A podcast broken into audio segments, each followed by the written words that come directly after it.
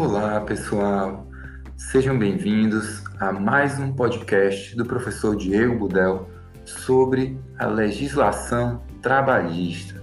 Hoje a gente vai dar continuidade ao que havíamos conversado sobre o direito de férias. Vamos falar sobre férias trabalhistas e nós paramos na descrição do chamado período concessivo, que é aquele lapso de um ano, de 12 meses, para ser mais preciso, um lapso de 12 meses, no qual o empregador terá que conceder as férias ao empregado, as férias que esse empregado adquiriu com 12 meses de prestação do serviço. Então, a partir do momento em que o empregado presta serviço, ele começa a contar o período aquisitivo. Ao completar um ano, ele vai ter esse direito adquirido, certo?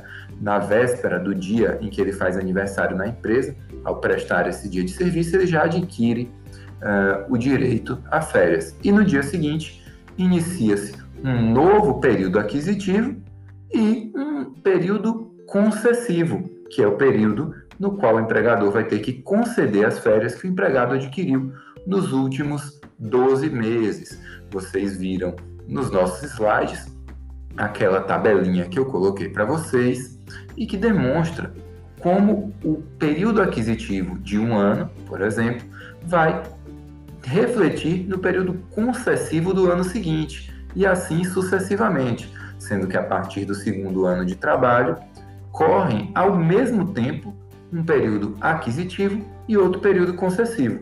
Período concessivo referente às férias adquiridas nos 12 meses anteriores e o período aquisitivo referente às férias que serão gozadas nos 12 meses subsequentes ao final desse período aquisitivo que está em curso.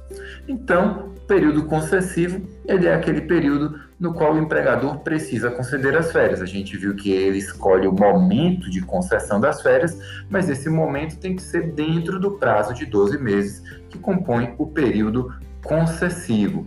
Veja, se ele desrespeitar esse prazo, ele vai precisar pagar em dobro o valor das férias, ou ao menos daqueles dias de férias que foram gozados após o período concessivo, ok? Então as férias, elas são um período de descanso contínuo, em regra não admitem fracionamento, a gente sabe que de comum acordo, certo? Ou seja, de comum acordo com a concordância do empregado, é possível fracionar após a reforma trabalhista em até três períodos, mas leiam essa medida como sendo excetiva, certo? Então, é uma exceção. Pode ser acordado entre empregado e empregador dentro dos limites da lei, que é o fracionamento em até três períodos, e cada período também tem um tempo mínimo.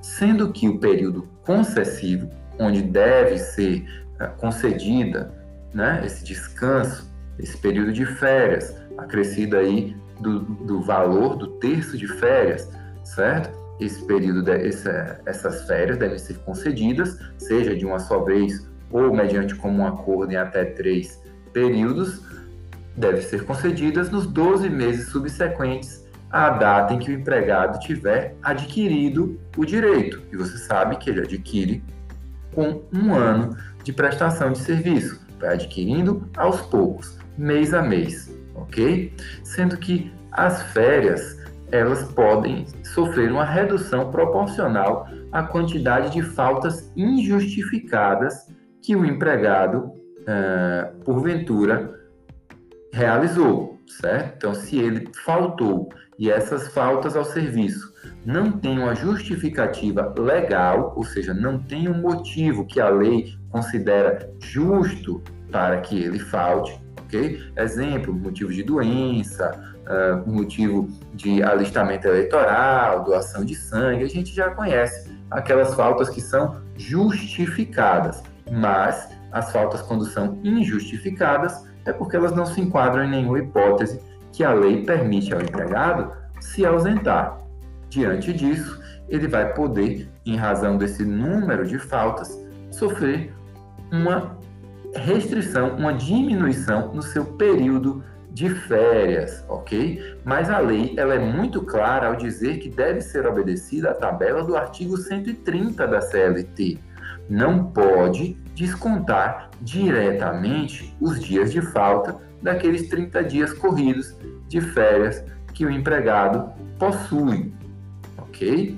Então, não se esqueça disso. Não pode descontar diretamente os dias de férias. E como é que vai descontar então? Vai descontar nos termos do artigo 130, que nos diz que o empregado que faltou até cinco vezes, certo? Se faltou até cinco vezes, ou seja, não mais que cinco vezes, ele, dentro do período aquisitivo, que pode coincidir com um ano, digamos que, na verdade, ele tem a duração de um ano, mas não necessariamente ele coincide com o ano civil, certo? Ele pode começar em junho e ir até junho do outro ano, não necessariamente é de janeiro a dezembro, ok?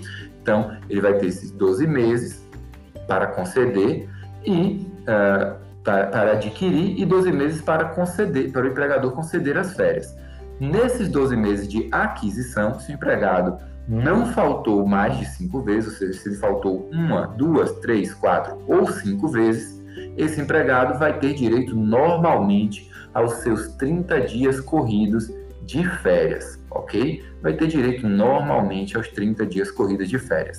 Mas, uh, se ele faltou mais de cinco dias, ou seja, de seis dias de faltas injustificadas até 14 dias de faltas injustificadas, aí ele vai ter apenas 24 dias corridos de férias, ou seja, ele teve uma diminuição de seis dias nos seus, no seu período de férias, certo? Essa diminuição ocorre nos termos do inciso 2 do artigo 130. O inciso 3 vai nos dizer que se o empregado faltou mais de 14, portanto, então 15 até 23 dias de férias, de faltas, uh, faltas estas injustificadas, ele vai ter apenas 18 dias de férias. Veja que de 24 para 18 é menos 6, ou seja, ele perdeu mais 6, perdeu então um total de 12 dias corridos de férias, porque ele só vai ter 18 dias para usufruir desse período de descanso, certo? E, na mesma medida, vai ocorrer uma, uma diminuição dos seus dias de férias se ele faltar, então, de 24 até 32 dias, certo? Durante o período aquisitivo. Lembre que isso é durante o mesmo período aquisitivo. Ele faltou de 24 a 32 dias de maneira injustificada. Nesse caso, ele vai ter direito a apenas 12 dias de férias, 12 dias corridos de férias. Então ele pode ter direito a 30, a 24, a 18 ou a 12 dias de férias a depender do número de faltas injustificadas que ele possui naquele período aquisitivo. Desse modo, você vai precisar conhecer essa tabelinha do artigo 130 e a gente vai aprofundar nela e em outros assuntos sobre férias em nossa aula ao vivo. Eu te encontro lá e bons estudos até, o nosso, até nossa aula.